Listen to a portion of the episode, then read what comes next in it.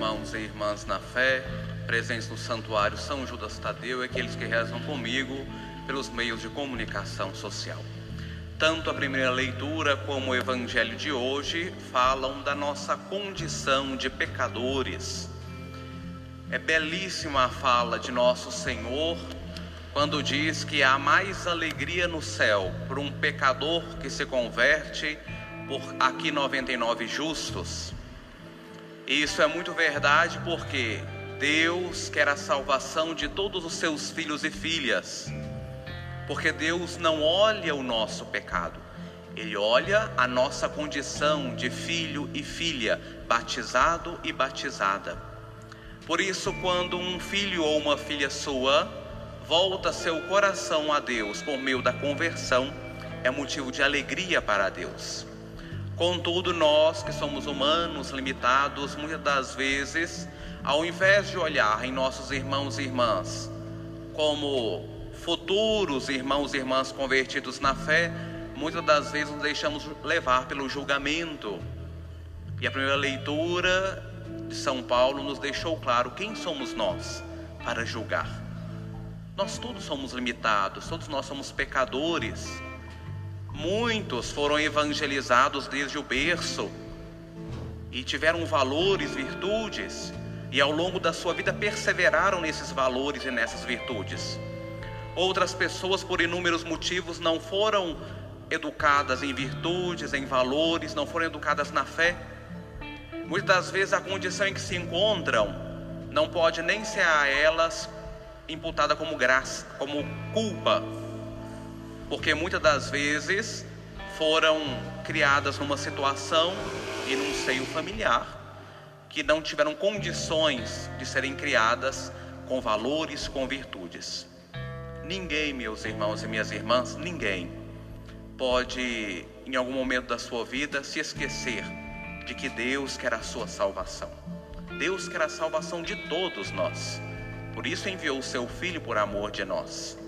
Por isso a missão nossa, que perseveramos em nossa caminhada de fé, seguindo nosso Senhor Jesus Cristo, que além da nossa busca pela santidade, também rezemos por aqueles que ainda não se converteram, por aqueles que ainda não fizeram uma experiência de Cristo, para que também eles, no seu tempo e com a graça de Deus, se voltem para Deus.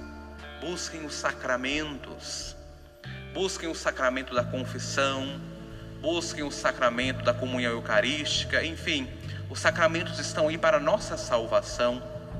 Por isso, não nos deixemos levar pelo julgamento mesquinho, medíocre, de achar que Fulano não tem salvação. Não, é, essa expressão não pode estar em nossos lábios, porque desacreditar da salvação de alguém é desacreditar da vinda de nosso Senhor Jesus Cristo a este mundo.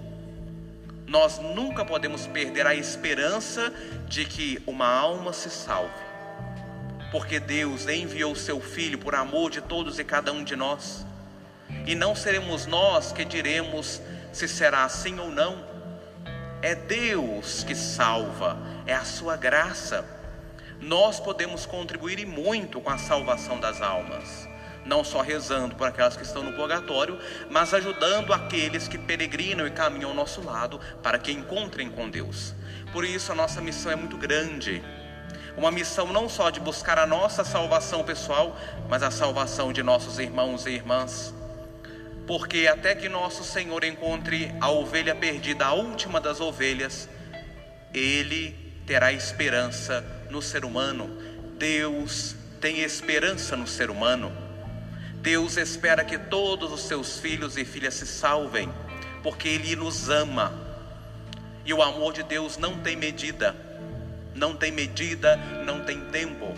Nós humanos caminhamos no tempo, na história mas Deus, em Deus não há tempo. Por isso Deus espera a nossa conversão e a nossa salvação. Por isso, se você já caminha anos seguindo a nosso Senhor na fidelidade a Ele, persevere até o último suspiro, porque não é mérito nosso, é graça de Deus que nós somos fiéis a Ele. E se algum irmão está ao vosso lado, na família, como amigo, como vizinho e ainda não conheceu a salvação em nosso Senhor, reze pela sua conversão. Reze para que ele encontre nosso Senhor e se entregue a Deus acima de tudo. E assim, meus irmãos e minhas irmãs, Deus com certeza sorrirá ainda mais com cada um dos seus filhos e filhas que se voltam a Ele, desejosos de amar a Deus acima de tudo e ao próximo como a si mesmo. No instante de silêncio, peçamos a Deus a graça de sempre esperar nele, de pedir a Ele a graça de sempre rezar por nossos irmãos e irmãs e rezar por nós, para que sejamos homens e mulheres que esperam em Deus, que esperam a salvação de todos, assim seja.